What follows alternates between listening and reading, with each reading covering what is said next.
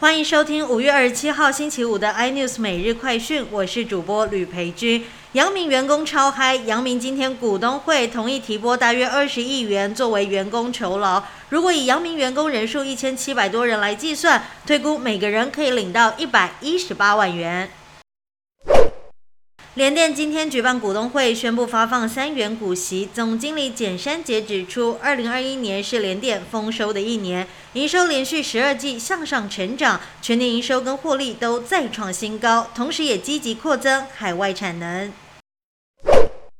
六月可以免隔离飞日本旅游了吗？可能没有你想的那么简单。有旅游业者就表示，台湾目前规定不能组团旅行，但日本规定要去玩就得先组团，两边政策明显相违背。出国旅游这条路恐怕还很漫长。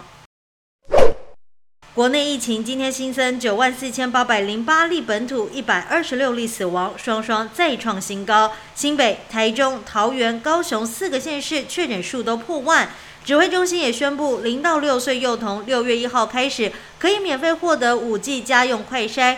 第二轮实名制快筛应该会在六月第二周后开始，第一周先让爸妈领取幼儿免费快筛。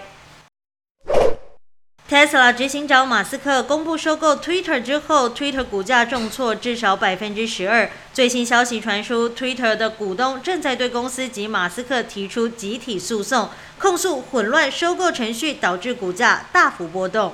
更多新闻内容，请锁定有线电视四八八八 MOD 五零四三立财经台 iNews，或上 YouTube 搜寻三立 iNews。感谢台湾最大 Podcast 公司声量技术支持。